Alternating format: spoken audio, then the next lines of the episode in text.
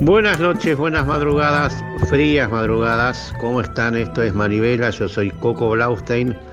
Un programa sobre el mundo del cine argentino e iberoamericano ampliado al mundo audiovisual, ampliado al mundo de las plataformas y de las nuevas tecnologías, ampliado, ampliado, ampliado.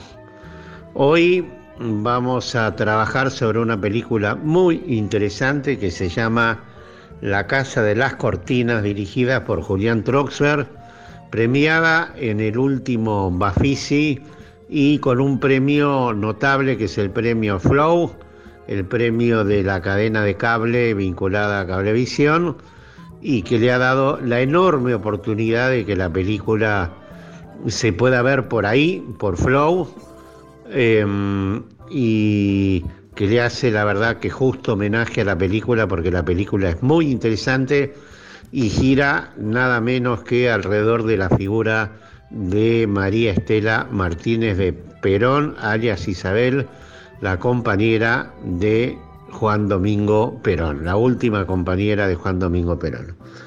Entonces vamos a empezar por hablar con su director, el señor Julián Troxler, eh, de quien sabemos varias cosas, pero centralmente eh, algo muy importante, él fue el guionista de una gran serie de Canal Encuentro eh, que se llama Fotos de un País, que la pueden buscar todavía en Canal Encuentro, que tiene que ver con una cantidad de fotos que puntualmente reflejan o sintetizan eh, una etapa de nuestro país. Realmente una serie fantástica. Pero vamos a pedir, primero vamos a saludar a Julián Troger. Julián, ¿cómo te va? Hola Coco, ¿cómo estás? Muchas gracias por invitarme al programa, gracias por esta presentación también. Bueno, gusto de saludarte, de escucharte, por fin de tenerte con nosotros. Julián, terminate de presentar un poco contando cómo te formaste, a dónde estudiaste, eh, cuáles son, digamos, algo que complete esta simple visión que yo di sobre el tema de fotos de un país. Bueno, para, para, empezar, soy el director de una casa sin cortinas. Vos la renombraste un poquito, que me encanta porque ah, hemos tenido diferentes nombres posibles a lo largo de que, desde que estrenamos la peli.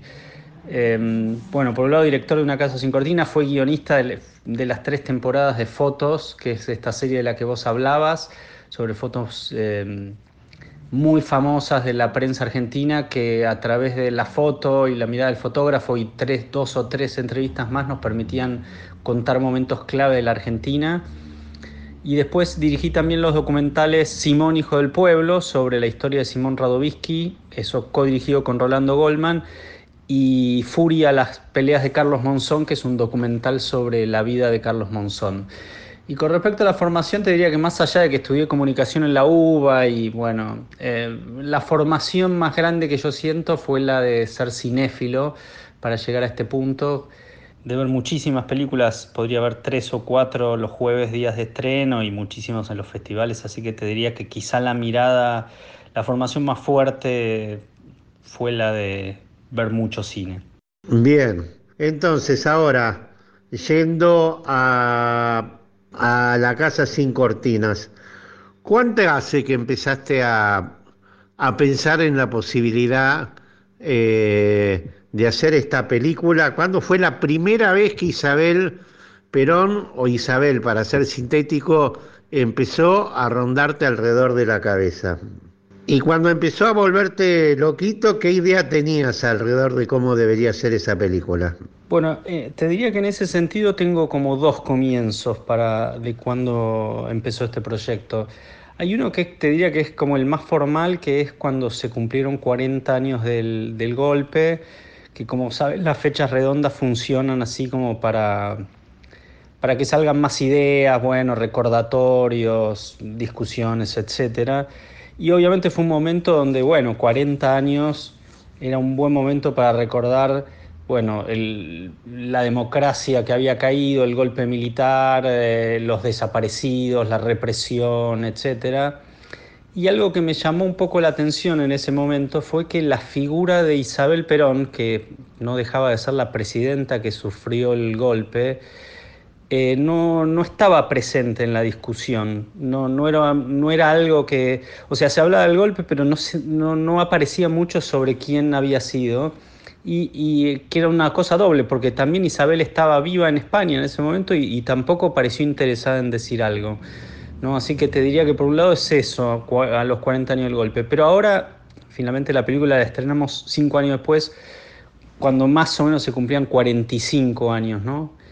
Eh, pero a la vez después pensando ahora, una vez que estrenamos la película, Isabel es un personaje que, que en cierto modo eh, estaba dando vueltas en mi vida. Em, tengo que meterme un poco en algo que vos conocés, que es mi vida familiar.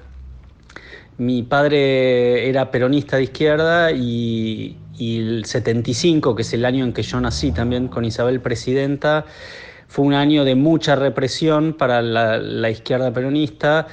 Fue el año del Rodrigazo, fue el año de, eh, que es el, intento de implementación de políticas económicas que después va a llevar adelante la dictadura, que el, propio peronismo lo rechaza, la extensión de los, eh, de los decretos para la represión.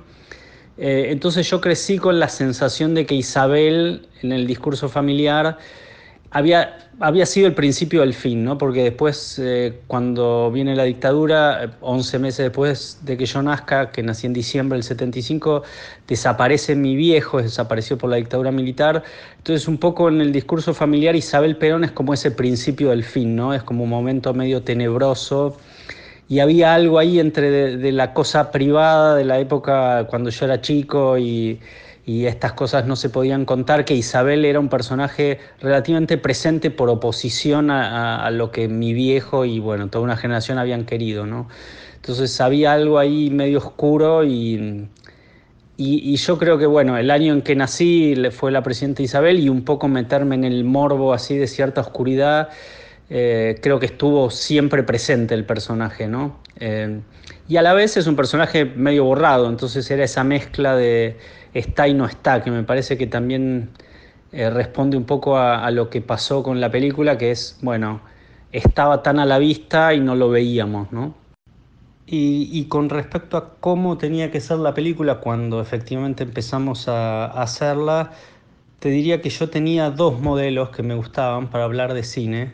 Em, uno era, por un lado, la, posibilidad de hacer una película que fuera solo de archivos sobre Isabel Perón. Yo había visto eh, la autobiografía de Nicolás Ceausescu, una película que me volvió loco, que es todo archivo, todo archivo oficial. Y, la otra película que me había gustado y que me parecía muy interesante eh, había sido el, el, abogado del terror, sobre una, sobre un abogado francés, Jean Berger, que había empezado defendiendo a, los movimientos anticoloniales en el norte de África y terminó defendiendo a, criminales nazis y a tiranos africanos. Y era una película de entrevistas, eh, tenía archivo, pero lo importante eran las entrevistas a personajes que yo no conocía, yo no sabía tampoco quién era Jean Berger y se me, hacía, se me hizo apasionante la película. Entonces también ahí yo sentía que, digamos, los dos modelos que yo tenía en la cabeza era, bueno, mucho archivo, o todo archivo en un momento, o muy buenas entrevistas que, a personajes potentes que, que pudieran contar la historia, ¿no?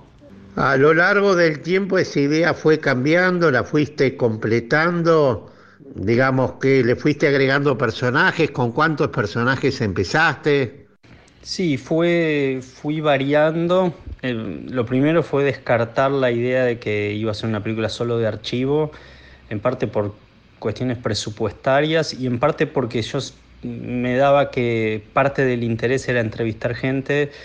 Entonces empecé a armarme con una lista bastante larga de gente que fuera como iluminando diferentes momentos de la vida de Isabel o sea, desde su época de bailarina a su vida en España en los 60, obviamente su presidencia, su vida en España posterior. O sea, yo me había armado como una especie de línea de tiempo y, momentos importantes y que había yo quería buscar los personajes alrededor de esos momentos que me ayudaran a contarlo. Y, varió, fueron variando bastante de la idea original porque me encontré con que mucha gente al principio cuando la contactaba no estaba interesada en, participar del, documental, no querían, no querían ser entrevistados. Entonces ahí también fue para mí una, por un lado, digo, ponerme en claro que Isabel era un personaje incómodo, entonces muchos sentían que quizá era un quemo quedar en un documental sobre Isabel y, por otro lado, bueno, una cosa de que había algunas dirigentes especialmente que yo quería que estén y, que me llevó a ser bastante insistente para, para, que finalmente estuvieran. Y lo que sí se mantuvo fue que una vez que decidí que la película tenía, obviamente iba a tener archivo, pero que tenía que tener, tenía que ser contada a través de entrevistas, eh, sí tenían claro que tenían que ser muchas, alrededor de 30. Así que te diría que hice debo haber hecho alrededor de 40 entrevistas y en el corte final quedaron esas 30, pero que esa idea de, muchas voces importantes estaba desde el principio, eso no varió. ¿Empezaste con la expectativa de, de poder verla a Isabel y era imprescindible? ¿O justamente empezaste con la expectativa de que la película se podía hacer? Sin encontrarle a Isabel Peroni que te diera testimonio? No, en, un principio te diría que la idea de contactar a Isabel no estaba tan en los planes, eh, porque de hecho yo sentía que más que una película sobre Isabel, iba a ser una película sobre la memoria que había quedado y que, quedaba sobre Isabel, ¿no? Eh, entonces, para mí era muy importante escuchar voces de gente alrededor de ella y, incluso gente que chocara en su visión. Y también estaba la otra cosa, que para mí era lo que yo durante la investigación y el rodaje eh, llamaba los espacios de Isabel, ¿no? que era como donde había quedado la memoria física de ella. Y creo que ahí cuando empecé más a profundizar sobre esos lugares, no sé, desde la Quinta de San Vicente a Puerta Hierro en Madrid, ahí me apareció como, bueno, ¿dónde está Isabel ahora? Y está viva y bueno, vamos a buscar contactarla. ¿No? Pero, pero en un principio no, no, era tan clara esa idea. Y lo que sí pasó es que finalmente mm, mi sensación es que yo llegué a, un círculo relativamente cercano o bastante cercano a Isabel en España, en, bueno, en Argentina a través de, de, alguna gente, pero especialmente en España, gente que, alguna que aparece entrevistada en la película y gente que no quiso, pero que yo sentía eh, que digamos, eh, habían empezado a entender el proyecto y que quizá nos abrían la puerta para llegar a ella, ¿no? Y a la vez yo sentía, uy, si Isabel nos termina abriendo la puerta y nos da una entrevista como todas las otras entrevistas, la película variaría, sería otra cosa, porque si Isabel da una entrevista a cámara, hoy eh, la película sería una entrevista a Isabel a cámara. Y, en ese sentido a mí no me interesaba tanto, porque yo sentía que era un personaje que quizás no tenía la autorreflexión sobre su vida, no, tenía, no tiene por qué tenerla, y que me seguía interesando más la mirada que tenía otra gente sobre ella, ¿no? dirigentes del peronismo y gente mm, alrededor de ella. Pero sí llegamos a un punto en el que pensé, bueno, ahí, ahí puede estar Isabel, y de hecho en la película hay una pequeña relación que pensé que se iba a profundizar y que bueno, quizá nos da vuelta la película y, vamos a otra cosa. Al final también es parte de la gracia de hacer documentales, ¿no? Cosas que uno no espera y que te cambian las películas. Había una hipótesis sobre Isabel, qué tipo de personaje, digo, ¿la, tuviste cerrada? ¿Esa hipótesis sobre Isabel? Sí, claro, o sea, había una, una, Yo tengo una mirada política clara sobre Isabel, la tenía antes de hacer la película lo que sí yo quería, eh, y eso tiene que ver con el tipo de documentales que a mí me interesan y, el que me interesaba hacer, y era que más allá de que yo tuviera una mirada de, sobre Isabel, yo iba a intentar mirarla a ver qué aparecía, ¿no? Como, digo, no, no quería plantear, bueno, esta es la historia y esto es lo que vamos a contar de manera cerrada, sino que quería abrir un poco. Y por ejemplo, lo que, lo que yo sentía era... Eh, para aclarar, mi mirada es muy negativa sobre el gobierno de Isabel. Isabel me parece un personaje político medio tenebroso, ¿no? como, como presidenta. Em, pero a la vez yo sentía que la descalificación que hubo históricamente sobre Isabel se basó en algunos casos en, por ejemplo, en una cabaretera, o bueno, no tenía capacidad política, em, o bueno, es, eh, no sé, cosas así, o por ejemplo, bueno, ella, ella abrió la, la, puerta al, golpe de Estado y yo después me encontraba, bueno, ella estuvo presa cinco años, ¿no? Entonces en esas contradicciones que aparecían, digo, tampoco es que ella le fue tan, tan sencillo, digamos, si ella abrió la puerta a los militares, bueno, terminó presa cinco años, no, es que se la sacó de arriba, y a la vez yo pensaba, bueno, se muere Perón en el 74, bueno, tampoco que ningún otro dirigente iba a poder llenar ese vacío tan grande, ¿no? Entonces, bueno, a Isabel le, cayó una muy difícil, ¿no?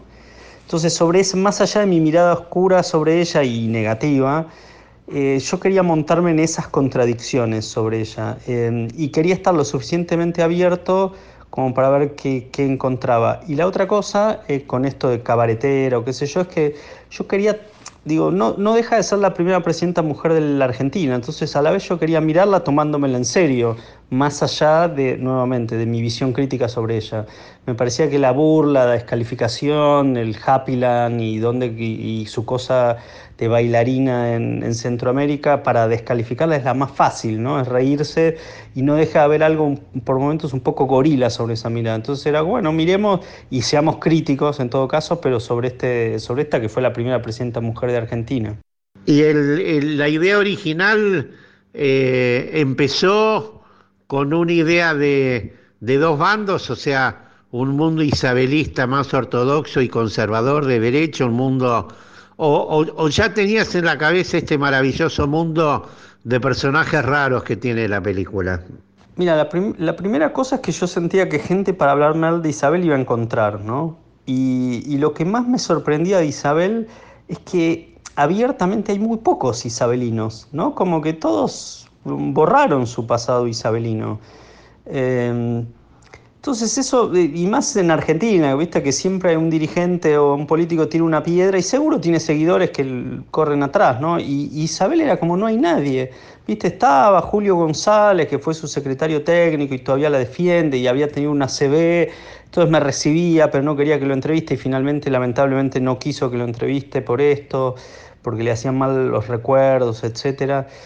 Y mm, entonces para mí empecé, te diría, más allá de saber que iba a haber personajes que tenían que ser críticos, y por ejemplo yo quería entrevistar a Nilda Garré, mujer que había sido em, diputada en los 70 y ya había sido crítica de Isabel en ese momento, entonces ahí había una mirada donde quizás yo no, las cosas que escuchaba me sentía más cómodo, pero mi interés era también ir a encontrar a ver quiénes estaban para hablar de Isabel, ¿no? Como en algún punto, viste, el peronismo por momentos es muy flexible, irme como al, costado más alejado de eso, ¿no? Y, tampoco era tan fácil porque los dirigentes, incluso los que quizá habían estado alineados con ella, con el paso de los años no les resultaba tan fácil defenderla. Así que te diría que eso de los bandos no era tan claro porque yo incluso en la ortodoxia, en el movimiento sindical y en el peronismo más de derecha no encontraba tan claramente una defensa de Isabel. Y después la otra cosa es, yo quería que sea una película seria, pero no podía ser nunca solemne, porque Isabel no es un personaje solemne en el sentido que no deja de ser un poco bizarro, ¿no? Su historia, bueno, toda la historia, digamos, desde que empieza en el mundo del espectáculo, para ponerlo en estos términos, hasta su cosa de los peinados, su manera de hablar y qué sé yo. Entonces, para mí era muy importante que hubiera unos personajes eh, que que compensaran también a los dirigentes políticos que yo quería entrevistar. ¿no? Entonces ahí está Octavio Aceves, el vidente argentino que vive en España y fue íntimo Isabel en los 80, que acaba de morir hace unos días.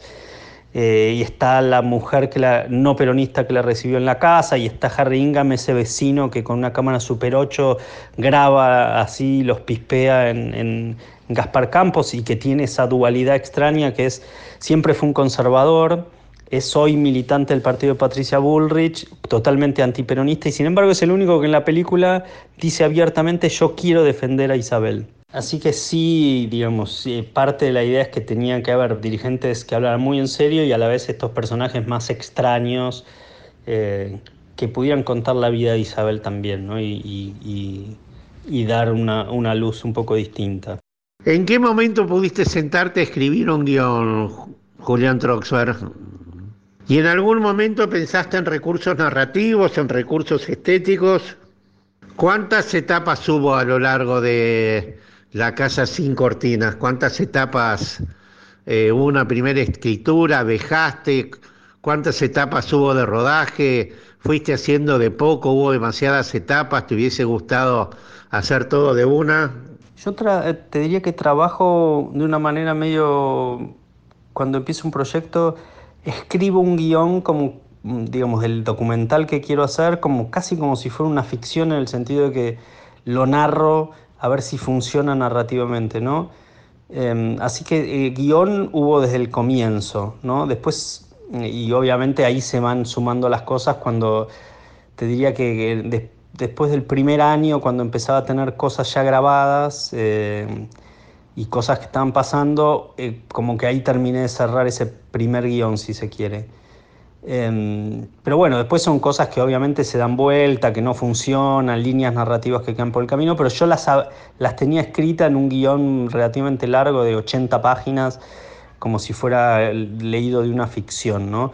Y, también eso me servía para, para, pensar recursos posibles, esto que vos me preguntabas, recursos narrativos y estéticos. Bueno, iba a tener archivo, iba a tener entrevistas y, iba a tener recorridas por estos espacios de Isabel que yo decía antes, tipo la Quinta de San Vicente, bueno, Puerta de Hierro, en un momento llegamos a grabar en Gaspar Campos, eh, etc. Em, y también me servía para pensar cómo eso entraba en una en, el relato y, de hecho en un momento la película tenía unas líneas narrativas sobre cartas, cuando nosotros empezamos a tener relación eh, postal con Isabel, que es lo que después está en el final de la película, hay otras historias de cartas que no quedaron. Por ejemplo, una de las primeras historias que yo había encontrado es que una mujer me había contado que se mudó a un departamento vacío y abrió un placar y había una caja floreada y cuando la abrió eran encontró cartas personales de alguien del que habitaba en esa casa antes que habían sido enviadas por Isabel Perón desde el 70 al 75. Y eso me parecía una historia recontrapotente, ¿no? Y entonces yo pensaba, bueno, cómo grabar esas cartas, cómo recrear eso del departamento vacío, que no estaba más. Todo eso lo escribía. Después son cosas que algunas no llegué ni a filmar, porque eso me parecía que después era como medio forzado y no me gustaba, ¿no? Y, también cuando escribía yo sentía, bueno, cómo tenemos que trabajar la cámara, ¿no? que era algo que, que, charlé con el director de fotografía, Luciano Cito, que era, bueno, Isabel es un personaje desordenado, la, la, cámara tiene que ser un poco desordenada, ¿no? Como tenía que ser, y eso está desde el principio.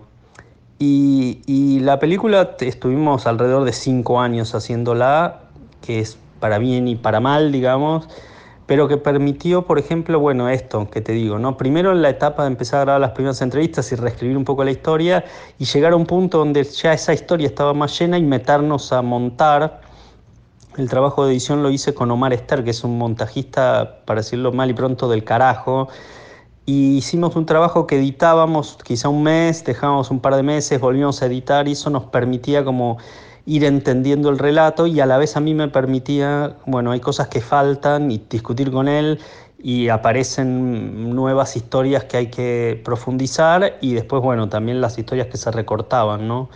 Eh, así que te diría que el montaje fue bastante largo y qué sé yo, habremos hecho como 11 principios, o sea, de ese guion que yo escribí al principio eh, no quedó el relato como era, pero sí quedaron en el corazón de la película un montón de cosas que sí estaban al principio. Y nada, bueno, en el medio yo hice otra, otra película, otro largo, que fue el de Monzón, que lo hice muy rápido, fue por encargo y lo hice en menos de un año. Entonces esta película, que en un momento era como una carga extraña, también visto a la distancia esos años, permitieron como una maduración que, bueno, bien o mal es lo que terminamos mostrando. A mí me consta, Julián, lo que, lo que costó esta película. ¿Fuiste grabando y compaginando o fuiste grabando, acumulaste todo y recién al final te pusiste a compaginar? ¿Y cuándo, cuándo apareció en tu cabezota una estructura narrativa definitiva? No, viste, ahí, ahí como te, había dicho, o sea, te diría que en estos cinco años de trabajo que llevó, ponerle que al, año tres nos metimos, o al año dos y medio nos metimos a montar con Omar, Eh, así que eso, y, algunas entrevistas eh, todavía quedaron por hacerse. Yo tenía como si se quiere el corazón de las entrevistas y el corazón del relato. Y Omar Esther, que es, un, como dije, un montajista del carajo, eh, se tomó mucho tiempo para ver todo el material. Te diría que el primer año de montaje fue casi una discusión constante porque él no terminaba de entender si yo quería defender a Isabel, atacar a Isabel o cómo era. Y cuando destrabamos eso, que yo era como, bueno, más allá de mi mirada, era como eh, cómo, contar, eh, ahí después de eso el, montaje eh, fluyó mucho más. Igual hicimos 11 principios de nuevo y hasta que quedamos conformes. Y te diría que la estructura final recién la tuvimos cuando dijimos paramos, porque Omar en eso es un obsesivo, yo también lo soy, y él, o sea, siempre quiere darle una vuelta para que la historia funcione mejor. Em, y, por ejemplo, algo que discutimos mucho, que yo tenía dudas en lo que había escrito y en las ideas originales tenía una voz en off y más presencia, y Omar me empujaba un poco a que la figura aparezca, y yo en un momento me di cuenta que no me interesaba, y, y llegamos a un punto donde, bueno, tenía que haber un poco de voz y presencia del director o de una voz, porque no tenía que ser solo entrevista, y quedó esa, llegamos al punto donde, bueno, es esa voz que se escucha medio metiéndose en las entrevistas, que también es un poco real lo que iba pasando, ¿no? Las entrevistas, yo pisaba a la gente y eh, soy ansioso y, y quizá discutía algo o los interrumpía y eso nos daba pie a, bueno, también ahí puede entrar la voz eh, para que esté presente. Y algo que pasó, o sea, la película es la que es por el trabajo con Omar y entonces ese guion que yo había armado en solitario al principio estalló en pedazos y la película, el guion de la película está firmado por, por Omar, Esther, el montajista y yo. Y como siempre que hablamos de documentales que nos interesan, que hemos visto, eh, que trabajamos con ellos, eh, vamos a escuchar en este programa la música de una casa sin cortinas, el documental de Julián Troxfer.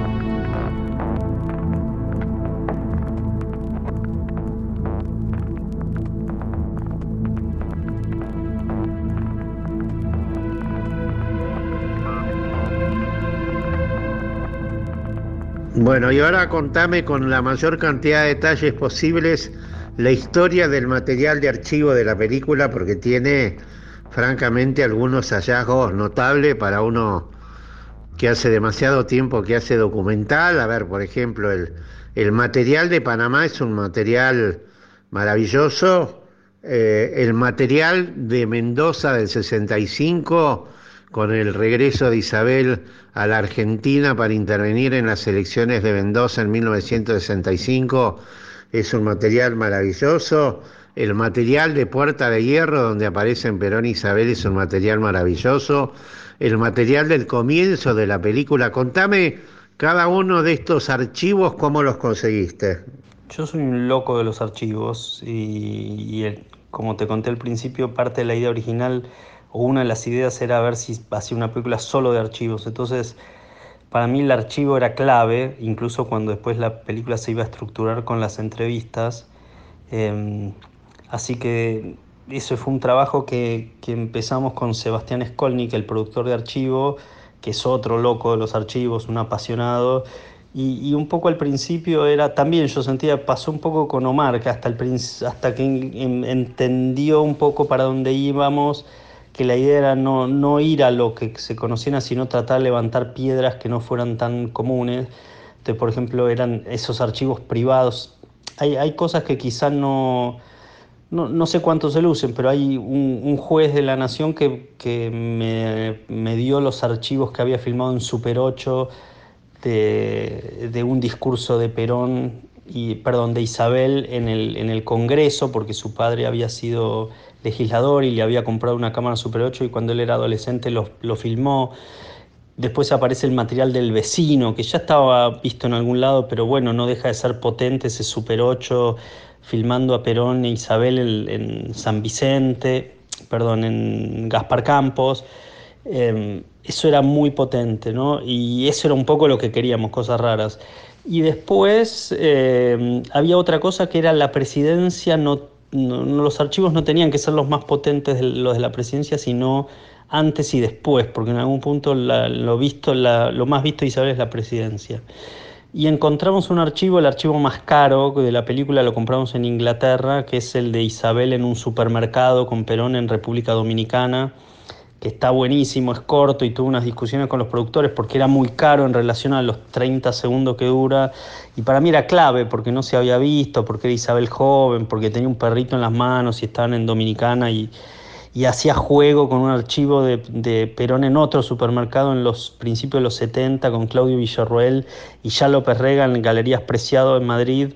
Entonces me parecía que eso tenía que estar es ese archivo de Isabel joven. Y después lo otro que fue una joya que encontramos son los archivos de los 80 de Isabel, ¿no? que para mí también ahí entra una cosa en mi mirada de cuando yo era chico Isabel, y para mí ese fue lo que terminó de, de rompernos todo, y de hecho la película abre y cierra con archivos de los 80, ¿no? Que es el momento donde Isabel parece que ya está borrada, vive en España y cuando vuelve, sin embargo ahí encontramos como la gente alrededor de Isabel cantando vamos a volver, vamos a volver de la mano Isabel, ¿no?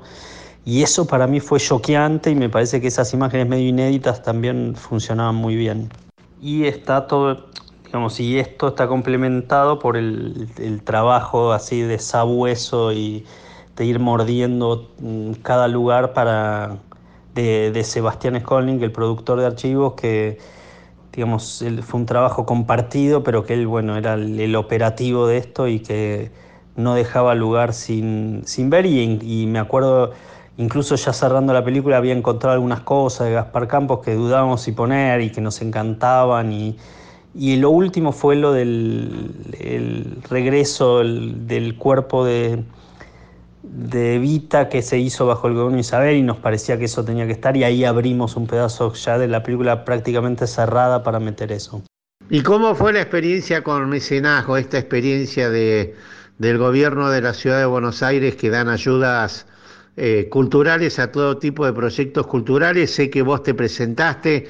Contanos un poco, sin temores, cómo fue esa experiencia con mecenazgo.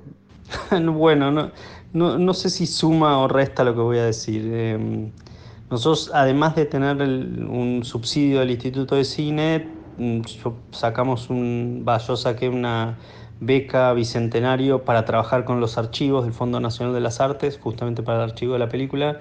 Y la otra cosa que, que sacamos y nos presentamos fue mecenazgo.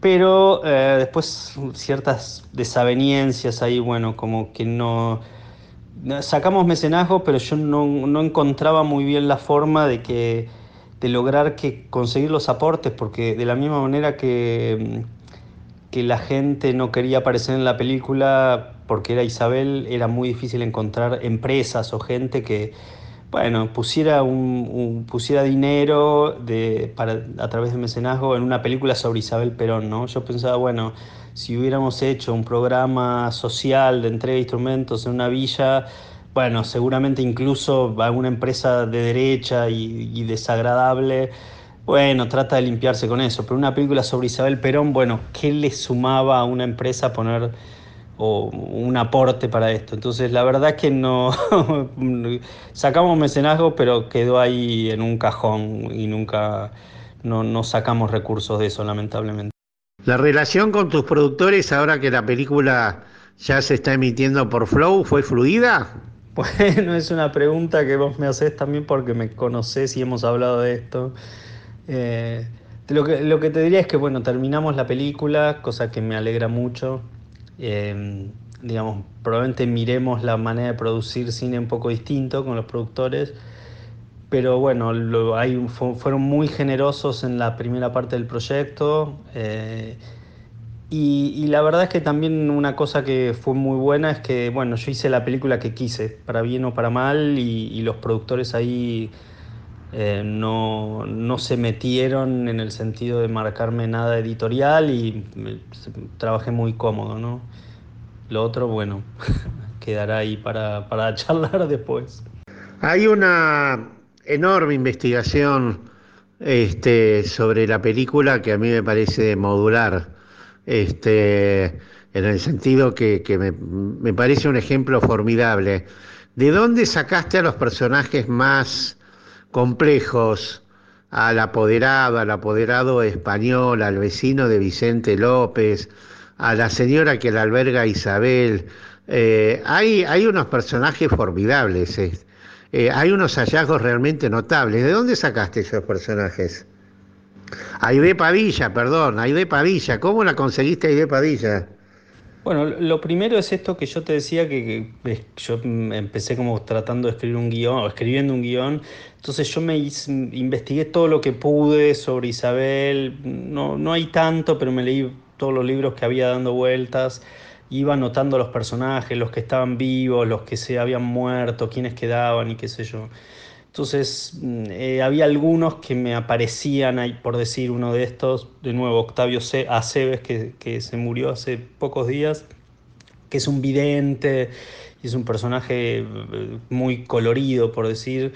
Yo ya lo tenía en el radar y después eh, leí muchas notas de diarios de lo que había y de revistas y qué sé yo sobre Isabel, entonces me, había personajes digo, cuando se nombra como al pasar y yo los, los tenía anotado como el asesor financiero que vos nombrás, que es que él se presenta como amigo de Isabel y si uno mira en la película está en su oficina y su oficina está con fotos de Isabel y incluso el tipo tiene ahí sus, las carpetas solo sobre Isabel, bueno. Em, y después lo que pasaba es que, bueno, empezaba a entrevistar y, y, eh, como sabes eso es una cadena, ¿no? Entonces no me acuerdo quién me dijo, no, pero el que tenés que ver es al vecino, eh, eso me lo dijo creo Carlos Seara, que fue uno de los médicos de guardia de Perón, cardiológicos, que mm, había conocido a Harry, al vecino, entonces él me dijo, tenés que, buscarlo y, con una productora ahí que trabajamos un, poco, em, encontramos la vuelta para, llegar a él, em, por ejemplo, y después eh, cosas extrañas, ¿no? Eh, yo en una reunión conocí a, un, juez que es eh, Goyo Corach, que es el hermano de Carlos Corach, y me acerqué, le conté el proyecto, a ver si podía ponerme en contacto con el hermano, y él fue muy generoso y no solo me puso en contacto con el hermano, sino que me puso en contacto con otro juez que él no quiso hablar, pero que es, el hijo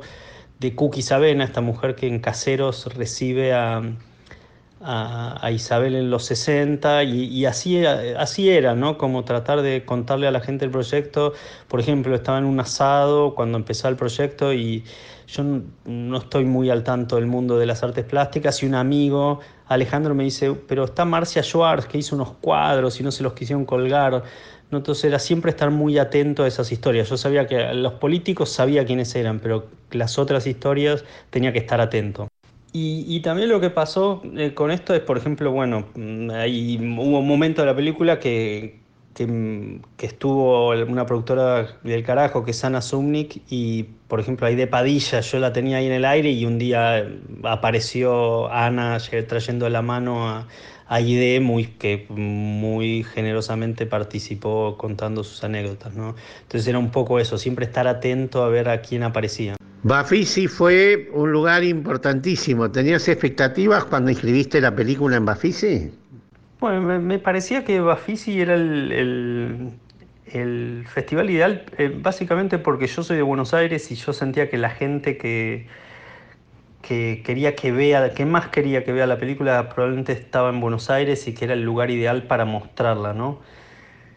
Eh, después vino la pandemia y todo se fue al tacho, entonces bueno, todo cambió y bueno, ya era una duda. La película, habíamos llegado un, con primer corte corriendo para la, versión del 2020 que se suspendió y eh, visto ahora me alegra porque terminamos mejor la película y seguimos trabajando 6, 7, 8 meses más. Em, y, eh, quiero hacer mención especial a Javier Portafus, que es el director del Bafisi, que que nos llamó a fin de año como que seguía interesado por la película y, entonces que quería programarla. Creo que él le tenía más confianza que yo a la película. Eh, así que para mí el Bafisi es un festival al que, digo, Mar del Plata también, son los dos festivales que yo en mi ah, juventud más cinéfila me vi un montón de películas que me marcaron, entonces también para mí el Bafisi es un lugar lindo eh, en ese sentido. Eh, Así que, bueno, era, era, fue como una buena opción. Y lo que resultó es que, bueno, el Bafisi también logró haber funciones presenciales, pero también fue una, una, versión híbrida y eso hizo que pudiera ver la, la, película muchísima más gente y en todo el país, cosa que era genial. Las películas se podían ver gratis. La verdad que fue un golazo eso. Eh, y eso hizo también, creo que gente que no hubiera ido al cine o no hubiera ido al Bafisi eh, terminaba viendo la película y resultó que fuimos la película más vista del festival, cosa que para mí, desde ya que no pensé que, pensé que la película no la iba a ver ni el loro, para mí fue una sorpresa totalmente grata, ¿no? Y contanos después cómo fue la relación con Flow y la emisión en Flow. Bueno, ahí lo que pasó también, primero, bueno, es esto del Bafisi, que terminó siendo muy vista, tuvo una repercusión que yo no me esperaba, francamente. Y cuando cerraba el Bafisi, bueno, la entrega de premios, me acuerdo que era como para las 10 de la mañana y no escribieron nada, y dije, bueno, no, sacamos nada.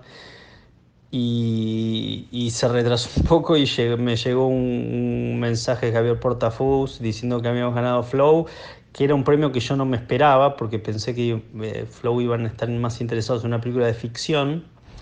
Eh, y el premio, que era un premio, el único mm, grande monetario que había, eh, era una manera de comprar la película para Flow. Eh, así que eso nos permitió estrenar. Y la idea de Flow era em, estrenarla lo antes posible, pegarla un poco al, al Bafisi.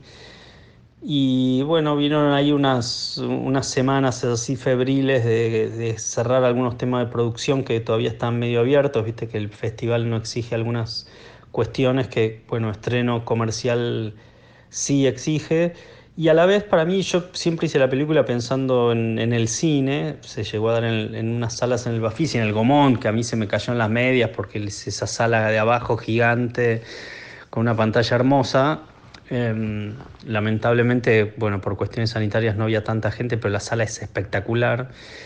Y eh, bueno, yo quería y quiero todavía dar la película en cine, pero la posibilidad de, estrenar en una plataforma y que se pueda ver la película, esté disponible y que se pueda ver desde la gente que tiene flow o que pide la clave y puede verla desde el sillón de su casa, es una gloria.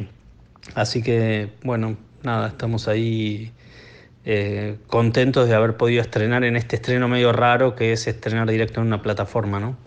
¿Y la venta internacional de la película la estás manejando vos? Desde que estrenamos o presentamos la película en el Bafisi hasta el estreno ahora en Flow, todo pasó bastante rápido, así que estamos ahora empezando a trabajar en, bueno, qué, qué otros pasos hacer con la película, así que justamente estoy en reuniones con estos días a ver mm, cómo, cómo avanzamos. Bien, la última, Julián. Dicen que la segunda película es la más complicada. ¿Tenés algo en la cabeza que nos quieras contar? Bueno, con eso pasó algo divertido. O sea, yo en el 2013 estrenamos la película que hice con Rolando Goldman, el documental Simón Hijo del Pueblo. Y bueno, después, etcétera, pasa el tiempo y eh, en estos años eh, la segunda película iba a ser eh, Una casa sin cortinas, el documental sobre Isabel Perón.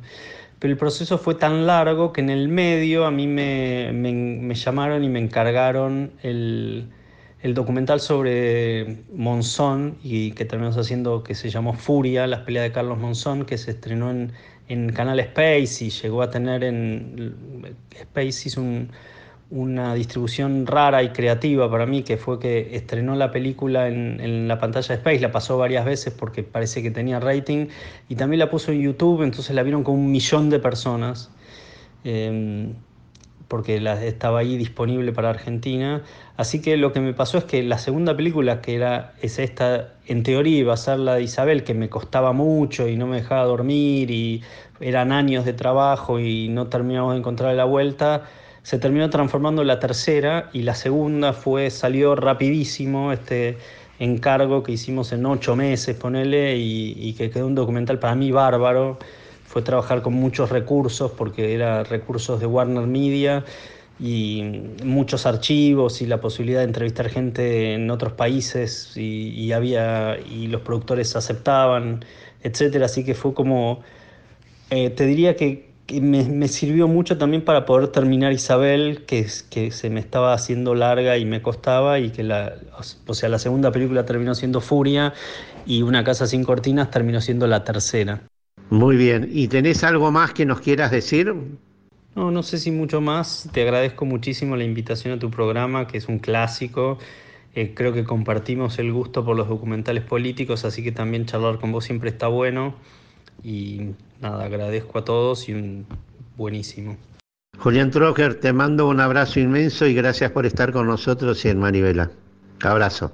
Un saludo para vos, Coco, y de nuevo te agradezco mucho y un saludo para todos los que escuchan Manivela. Julián Troxberg, guionista, director de La Casa Sin Cortinas, notable documental, notable documental. Eh, lo recomiendo en Flow eh, o búsquenlo, búsquenlo que lo van a encontrar.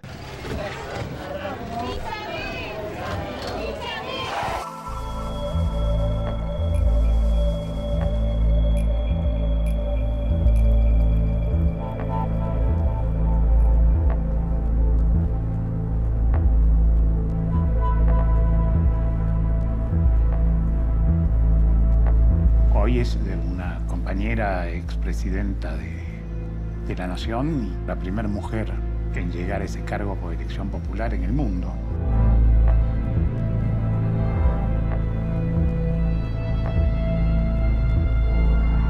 No se dice que la primera víctima de la dictadura fue ella.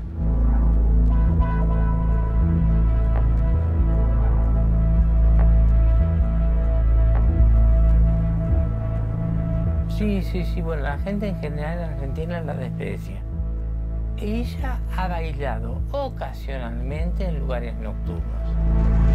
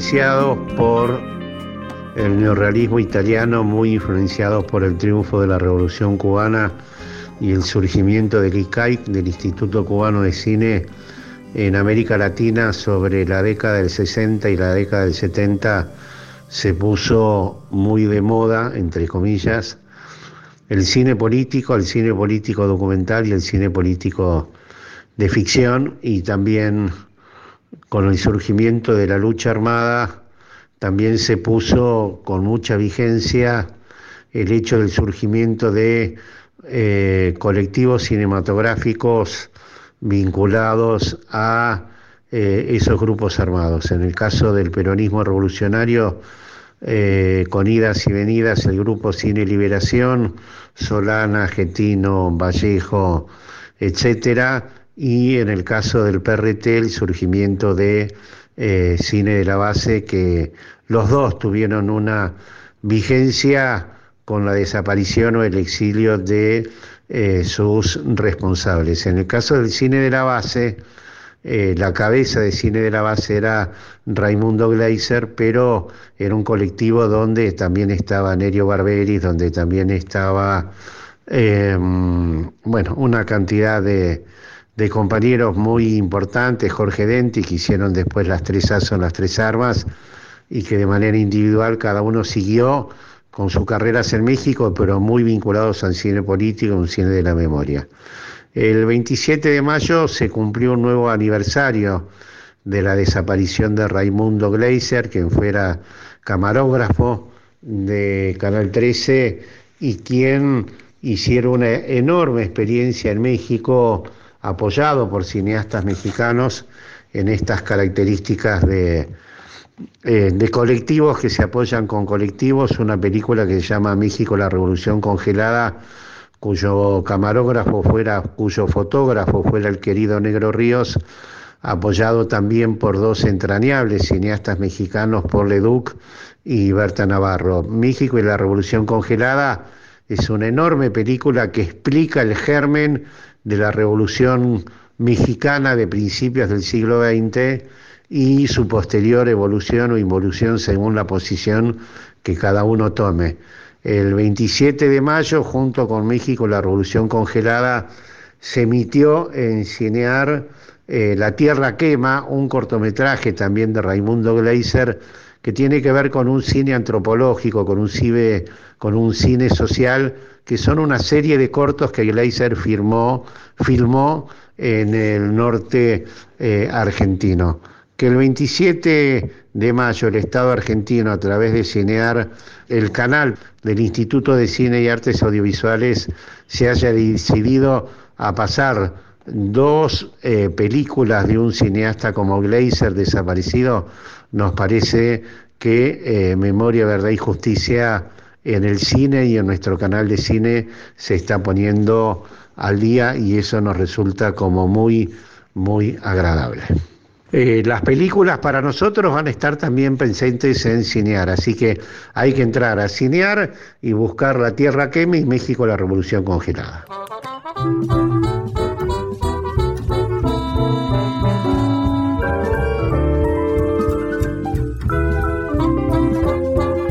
Esto fue Manivela, gracias Rodrigo Lamardo, nos vemos el próximo fin de semana, que estén bien.